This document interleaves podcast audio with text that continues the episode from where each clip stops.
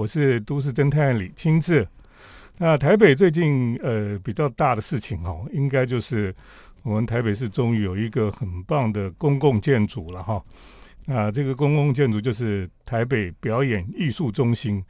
那大家如果坐捷运哦，这个淡水线的捷运在四零哈，我们都可以看到有一颗大球啊哈，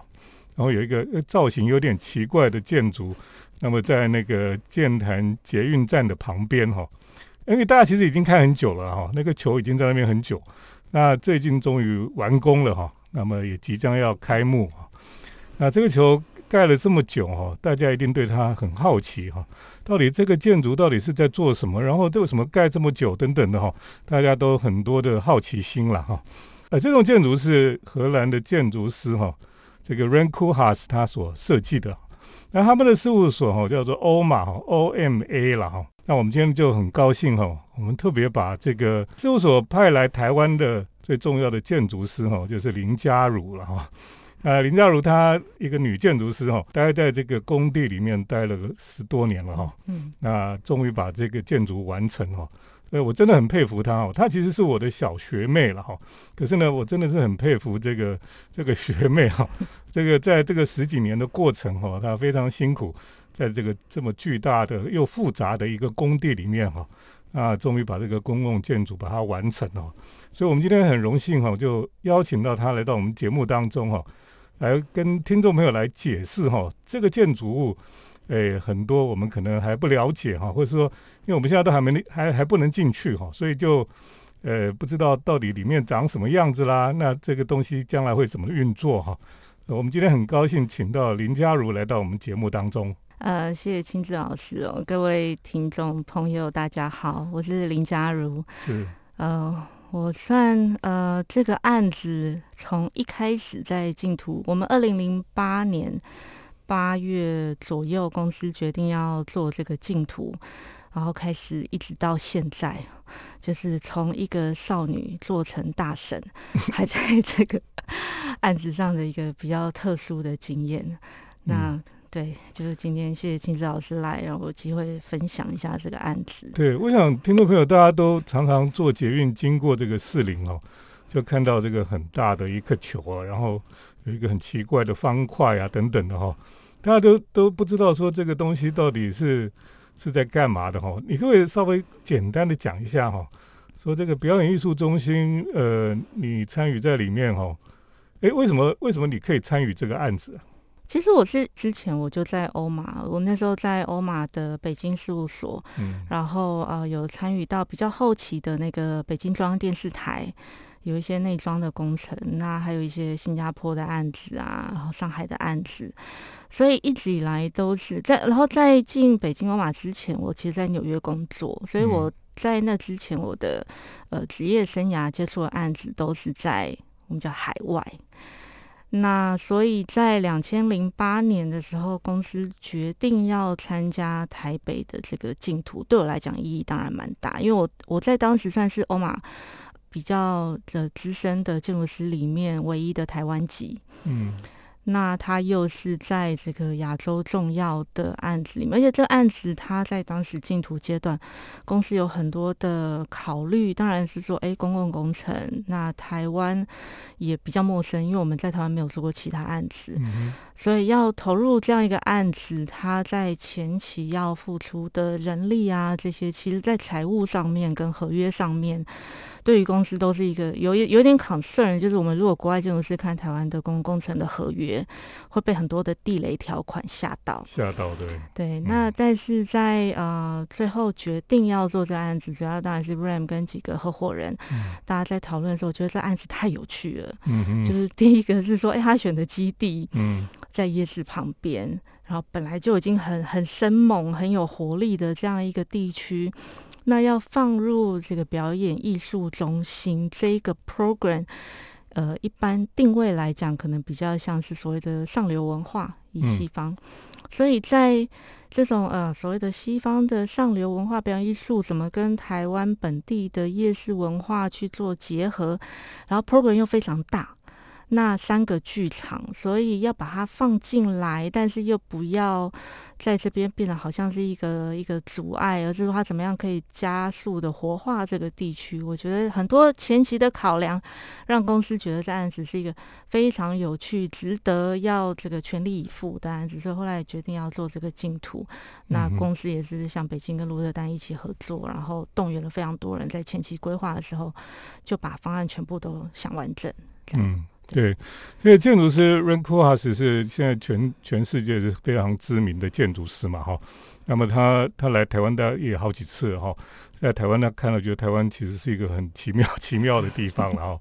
那我们知道 r a n k u h a s 在葡萄牙，他有盖过一个大型的这种音乐厅了哈。啊跟这个单有有它类似的地方哈，等一下我们再来讨论哈。啊，不过我们这个这个案子其实是全世界也蛮瞩目的一个案子啦。可是花了这么长的时间哦，到底发生了什么事情？等一下我们再请嘉如来跟我们分享。嗯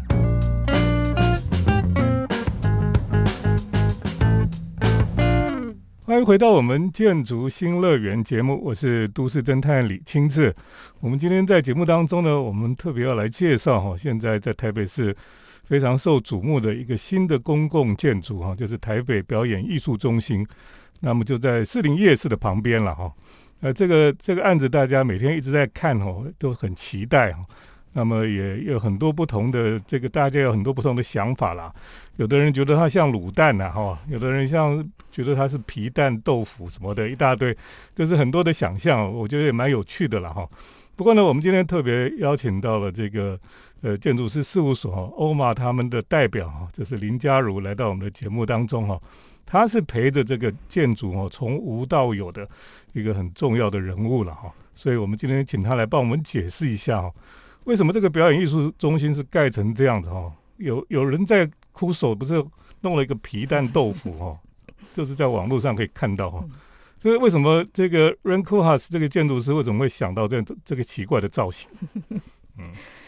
其实当时在设计阶段的时候，因为它的 program 是有三个剧场，嗯，那所以如果观众有经过。建建建南监狱站看到它有一个方形的量体在中间，透明的那个其实是一个核心，就是所有的剧场空间都被收纳在里面。那往三个方向凸出来的那三颗啊，它其实都是观众席，嗯，所以就说观众都是坐在空中。然后再看表演的这样一个概念，那我们把观众席拉到空中之后，我们就可以释放出最大的地面空间。嗯，所以未来所有的一楼其实完全都是开放给民众做任何可以想象的这些活动。那要看表演的观众才会上到二楼，所以透过这些。呃，往外漂浮的这个观众席，它同时创造了地面层很好的遮阴空间。嗯那像台湾台北这种很热啊又下雨的气候的时候，它就很适合在地面上有各种各样的活动。包括我们有一个偶戏台，嗯，它未来就是不定期的就会有这种呃。这个像布袋戏啊，什么表演 pop up，然后大家就抓一个板凳围在旁边就可以看表演，很很自由的一种表演的形式哦。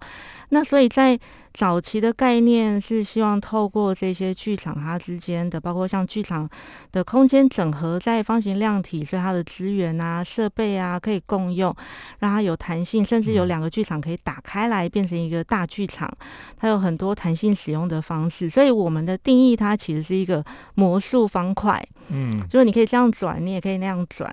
那但是我们意淫到净土之后啊，就很妙的，就在看网络上面，就一个网友 PO 了一个皮蛋豆腐的照片，说：“哎呀，国际大师也不过就是学我们 台湾的皮蛋豆腐。”然后我就等一下，那个照片库华是有看过，有，我就给他看，他就笑了。他了解吧？有，我知道什么是皮蛋豆腐吧？我还跟他解释说，这个是 thousand years egg，千年蛋，因为它的英文叫千年蛋这样。那就是他看了那个豆腐前面有个皮蛋，他也他也笑，我们整个团队都笑了，因为他们就说：“哎，这个哦，是我们跟他们致敬，还是他们跟我们致敬？不知道。”所以大家就欣然的接受了皮蛋豆腐这个称号，我们就放弃了魔术方块。那但是他最新的绰号叫做卤味三兄弟。卤味三兄弟 有什么百叶啊，然后猪血糕啊，皮蛋米米血什么。因为我们一开始做这个案子的时候，它的造型就不是从某一个美学出发，我们并不是觉得它要设计的美轮美奂，好像一种很 iconic 的这种呃，就是视觉上的美学效果为出发点。我们一开始就是想要它的功能，对，就是我要怎么样创造在这个非常小的基地上面这么多的 program，嗯，它可以。加起来，它可以独立运作之外，它还可以合并使用，造成很多的这种可能性，很多随意的，但是可以变身的一种空间使用方式。所以在整个造型上面，其实是跟随着它的机能上面去跑。那但是它最后长成这样，有人喜欢，有人不喜欢，有人笑它。那我们觉得某个程度上，其实只要呃民众他会开始讨论。会关注他，甚至他们会觉得，哎，怎么会盖成这样？然后之后他透过某一些管道，可能理解到设计概念，发现说，哦，原来里面两个剧场可以合并，变成一个超级大剧场，然后有一百米这么长的空间，走时装秀啊，或者是一些很前卫的实验性的表演，都可以搬到这边来，甚至一架飞机都可以搬进去。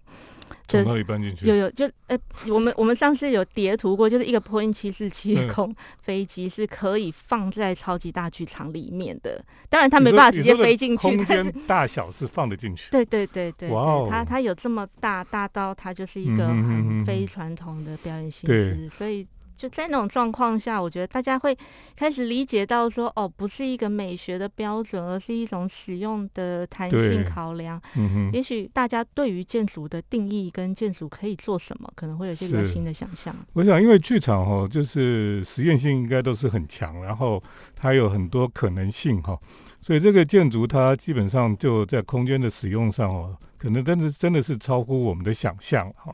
那我我觉得，其实，在那个地方。那个一楼变成是一个比较像一个公共的广场一样哈，那我们知道在士林有夜市，有有捷运站就在旁边嘛哈，那那个地方对人的聚集啊或者人的活动，其实是一个很新的一个广场一样啊，我觉得这是一个很棒的一个设计哈。那等一下我们再继续请嘉如来跟我们谈谈这个我们现在台北市最受瞩目的一个新的公共建筑——台北表演艺术中心。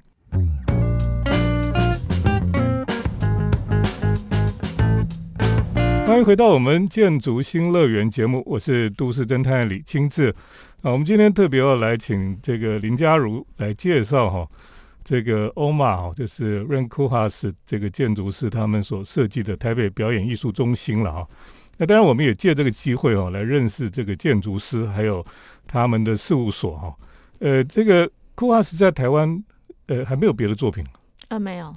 哦，你可不可以稍微介绍一下？Ren Kuhas 这个建筑师，还有他这个你们的事务所。呃，其实我觉得像呃 Ram 作为当代比较代表性的建筑师，就说从不是他的员工，而是一个建筑专业者的角度来看，我觉得他最大的成就其实是他的理论跟他的实践，嗯，是高度吻合的。因为大部分人其实想象很多建筑师就是，哎，我盖出来的房子很漂亮，很好用，然后很美等等，但是他背后在想什么？一般人可能不一定可以理解，或者说他在想什么，其实是一个 personal 的，就是这个建筑师觉得这样盖起来就是好，就是美。那你越多人买单，那他就可能呃这个名气越大。那但是呃，Ram 他是先从写作开始，在他没有任何案子之前，他就他以前是记者，然后后来转行。他说那时候是那个什么一九六八年学运的时候认识了一堆建筑师，嗯，然后可能就觉得，嗯，建筑师不过也尔尔，那我来当当看。所以他那时候是在美国还是在荷兰？他那时候还在欧洲，就是后来跑去念 AA，嗯哼，然后开开启了他这个建筑之路嘛。那我觉得他本身就是一个批判性，我觉得批判性不是负面，就是他对于很多事情都抱有高度的呃质疑，就是为什么这件事情应该是这样。所以他从包括他写剧剧本，或者他是一个记者，他本身对于很多事情就有一个他自己独特的看法跟切入点。那在他变成这个建筑师，或是开始盖案子之前。他是先写了一本书叫《Delivers New York》，然后透过这个建筑的方式去呃叫什么？他自己自称是一个呃 Ghost Writer，就是这个写手。他去回溯的创造了一个所谓的纽约的都市发展史，但是里面很多东西其实他自己的想象跟添加，但是非常有趣，就是说。没有人说做建筑或者做史论一定要那么一本正经的去把这些呃素材全部放在一起，而是说他把它组成是一种我们从现在回去看，哎，纽约为什么会变成现在这个样子？一种很有趣的想象。那你自己就要去判读里面哪一些是他的想象，哪一些是真实。所以。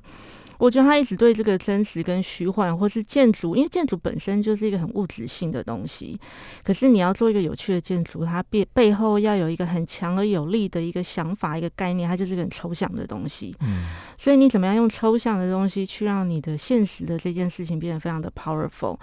那某个程度上反映就是在他，他会有很多的建筑论述，包括他去研究呃商业、研究 shopping。然后他在哈佛教书，那很多他在前期研究的对于都市观察的这些结果，最后都反映回来了，到了建筑实践。所以我觉得大概也是他在为什么他是两千年得到普利兹克奖。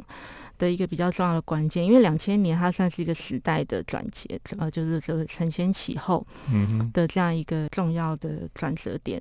所以他在那一年得到普利兹克奖，我觉得某个程度上也在回应建筑这一个不管是实践或是论述上面，他有一些革新啊，或者是这种想法上面颠覆以前做法的一个脉络。嗯，所以呃，他为什么可以一个记者会可以变成建筑师？我觉得其实很多，尤其像我们在讲那种呃文艺复兴时期啊，其实很多厉害的人都是通才，就多才多艺。对，就是他一件事情想懂了，他其实要跨到其他的领域去，然后就变很厉害这样。对对对，嗯。那欧玛事务所有什么作品呢？大家比较在世界各地大家比较熟悉的？大概像我觉得亚洲来讲，应该是中央电视台，北京的北京中央电视台。有人开玩笑说什么它像大裤衩，但它其实也是一个还蛮重要的这种颠覆的概念。就是我们讲说中央电北京中央电视台，它是中国唯一的这个新闻的管道，它具有一定的绝对的权威性。嗯哼，那当时他们在进图的时候，他也是希望说哦，盖高楼大厦越高越好。那但是北京中央电视台设计概念，它其实是一个 loop，就说我不要跟你争高，不要不要朝自己走，而是说我把它回圈变来一个 loop 之后，你在里面就可以做无限循环，嗯嗯，去挑战一个高楼的这种概念，或者是像西雅图图书馆在颠覆图书的这种图书馆的设计等等。对这些建筑哈，如果这个听众朋友有出国去旅行的时候去看的时候，就发现它的造型都都有点怪怪的了哈。就是说，你如果从传统的美学来看，它的建筑都长得很奇怪，可是它，它都是有它自己一套想法哈，是过去的人所诶没有想过的，或是说它有一些创建哈。呃，台湾这个台北表演艺术中心哈，也也算是这个欧玛事务所的很重要的一个作品嘛哈。嗯嗯，对，那。呃，等一下我们会跟请嘉如来介绍哈，到时候我们应该怎么来使用它，或者来参与这个这个公共建筑了哈。等一下我们继续请他来分享。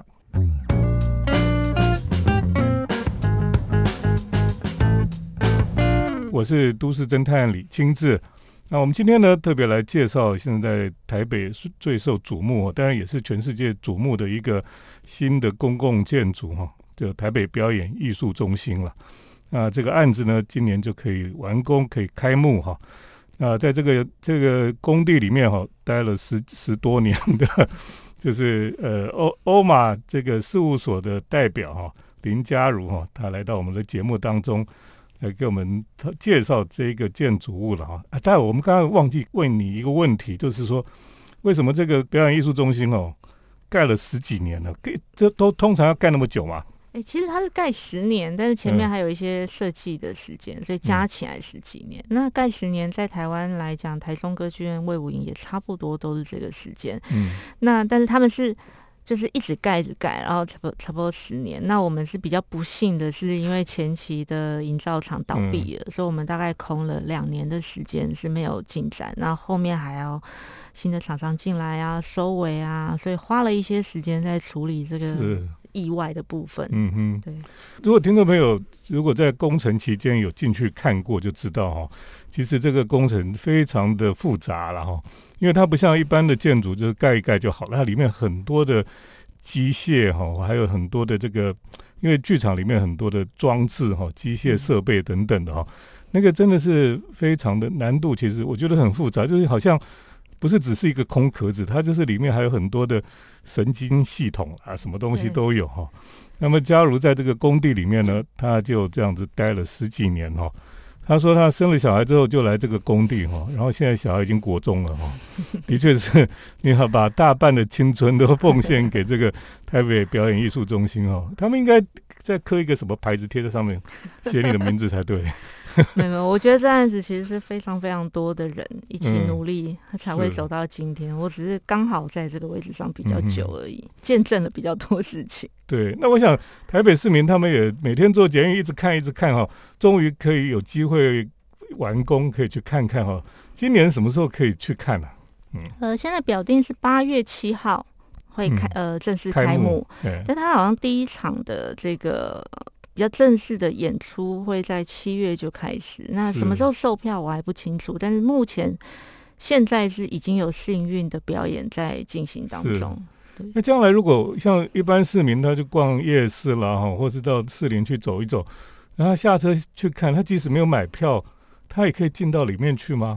呃，对，因为这大概就是我们设计最原始的想法，我们希望它是一个 for 公众的，然后不是限定于只有。看表演术的人才能进去，所以它的一二楼永远开放。嗯那呃，包括刚刚讲到说，除了三个表演厅要看表演的观众，他们会呃往上进到这个表演的控制楼层之外，其实我们设计上还有一个特别的概念，叫做公共参观动线。嗯。它从一楼开始，它就是一个连续性的动线，跟所有的观众入口拖开来。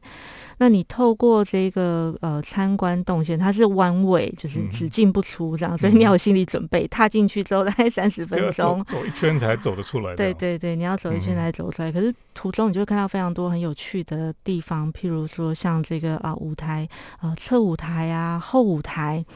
然后，或者是你可以看到后台真正的走道，然后包括可以听得到演员他们在聊天的声音啊。那再再进到这一个啊，包括在七楼有个很棒的屋顶花园，然后一直到最后，一直到上面屋顶有一个十一楼很棒的观景平台，它可以看到圆山大饭店，可以看到台北市的夜景。然后再进到这个剧场里面，球剧场的正面去看到表演，所以他在一连串的这种嗯，我们叫偷窥视角，侧面的、下面的、上面的、外面的、里面的。让本来可能对表演艺术没有兴趣的人，他并不想要一次花个也许一千多块去买一个表演的人，他可能会用一个好奇心，嗯，然后踏进了这个公共参观动线，走完一圈下来之后，会发现哇，原来表演艺术这么有趣，不是只有我坐在观众席看到目前的这个风光，那包括它的背后啊，它的机械设备都非常的壮观，嗯，甚至是在很多地方，它可以突然的走到，因为我们那个位置在剑潭山的旁。它离自然非常近，嗯，所以你会一下看到都市，然后一下看到自然，然后一下又看到远方的台北市的这个 context，嗯，所以在里外跟都市、跟建筑、跟表演、跟艺术、跟呃这个幕前幕后，非常多的这种跳跃的对比，创造一个有趣的经验之后，他也许也许有可能未来就想要自己买一个票来好好的看一场表演，是。我想哦，这个台北表演艺术中心哦，在大家慢慢熟悉之后哈，这里应该会变成一个非常热门的台北一个景点然后，那大家都会来这里呃聚集啦，或者说甚至呃都会在这边看表演了哈。那旁边也有夜市，哇，这里真的是非常就是就是很很热闹的一个地一个点了哈，很台的一个地，很台的一个点哈。不过最可惜就是说。这个建筑师呢，到现在还不能来台湾看他的建筑。对我整天都在收他的简讯，说你们台湾的 quarantine 什么时候可以松绑？所以他开幕应该会来吗？开幕后，他他们说不管到时候要隔离多久，他们都会来。对，好，今天我们真的是很开心哈，林佳如来来跟我们介绍一下这个台北表演艺术中心哈。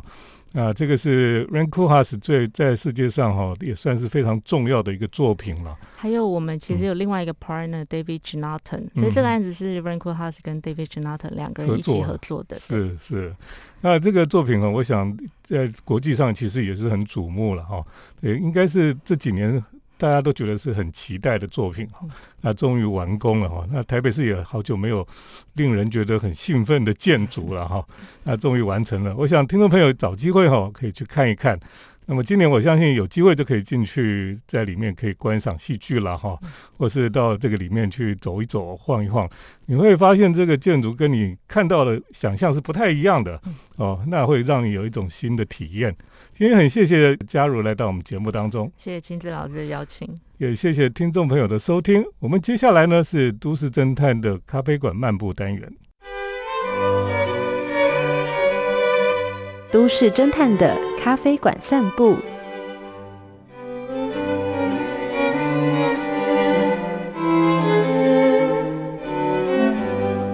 欢迎来到我们都市侦探的咖啡馆漫步单元。那么今天在单元中呢，要跟大家来介绍哈，那么可以看海的咖啡馆。过去呢，我们可能跟听众朋友介绍过基隆或是淡水可以看海的咖啡馆。我们今天要来介绍的哈，是在北海岸的，就是在三支哈，那么浅水湾的附近。那那附近当然也有很多的餐厅啦，或者说咖啡店也有一些。不过呢，要带大家去的是有一家还不错的哈，那么它是一个可以看海的品质很好的咖啡店。因为呢，之前呢我就听说在这里有一家咖啡店是新的。而且呢，呃，是不错的，所以呢，刚好我常常到这个三支的浅水湾哈，那么到那边去呃海边走走，所以呢，呃，今天去了以后呢，就跑到这家咖啡店来看一看。这家店呢叫做我们在海边了哈，就是我们在海边的一个店。那过去呢，这个店哈，就是可能大家都知道这边有一家帕帕的店哈。呃，后来他们就开了个二店，在三支这个地方，就叫做我们在海边。那么，它是用一个其实本来就在海边的一个老的类似公寓的建筑哈去改造的。那么，它主要使用就是一楼跟二楼的部分。那这个在浅水湾附近的这种建筑哈，有一个好处就是它的后面就是可以看到海，所以是一个。真的喜欢海的人哈，喜欢看海的人呢，是一个很棒的地方了哈。那么他们在一楼的后面就可以看到海，窗户也都可以看得到外面的海。二楼更好了，二楼可以看得更漂亮哈。那所以是一个可以看海的咖啡馆。呃，我觉得这个咖啡馆哦，的确是一个让人家觉得很特别的一个地方了，因为呢，他把这个旧的建筑。感觉上不是花很多钱去给它精心装潢，没有，它就是保持比较素雅哈。那就是把这个隔间墙都拆掉之后呢，就留下了柱子。那么简单的粉刷或是油漆之后呢，就呈现一个非常现代哈，或是非常的素雅的一种空间的状态了。那么二楼呢，它整个靠海的那边呢，就是整片的玻璃哈。所以它有一些座位很好，就是可以靠着那个窗台哈，坐在那个地方看海喝咖啡了哈。我想这是一个在市区比较很难去享受得到的一种风景哈。因为呢，我们可能过去哦，我们像去香港哦，香港会有这种咖啡店，咖啡店里面然后靠窗的地方，你就可以看到海。那么在台北呢，就基本上是比较少的。或者说，甚至呢，在台北哈，你想说我要找个咖啡店，然后外面就可以看到淡水河的也很少，因为我们都是被这个提防哈，被关在这个城市里面，所以呢，通常那个咖啡店看出去就只有提防哈，你很难看出去就可以看到水哦，水空间哈很难哦。那么在这个三支这个地方就很不一样了，因为它真的是可以看到海。然后你甚至可以从后面走过去哦，就走到海里面都走得到。哎，这个真是一个很令人觉得很疗愈的地方了。这家咖啡店呢，其实他们的咖啡也很好，那么点心也很不错。所以呢，它是一个你可以享受到像你在城市里面那种好咖啡跟好甜点的那种咖啡店。可是呢，它居然有这么棒的美景哦，你可以看海。所以天气好的时候去这边看海喝咖啡哈，你可以在这边会享受一个下午的非常疗愈的一种感觉了哈。那我想这种地方真的是呃很令人觉得开心。不过呢，就是因为它的品质不错哈，所以呢，到了假日或是连续假期的时候呢，这个地方可能就是因为这里北海岸现在大概连续假日都会塞车了。那么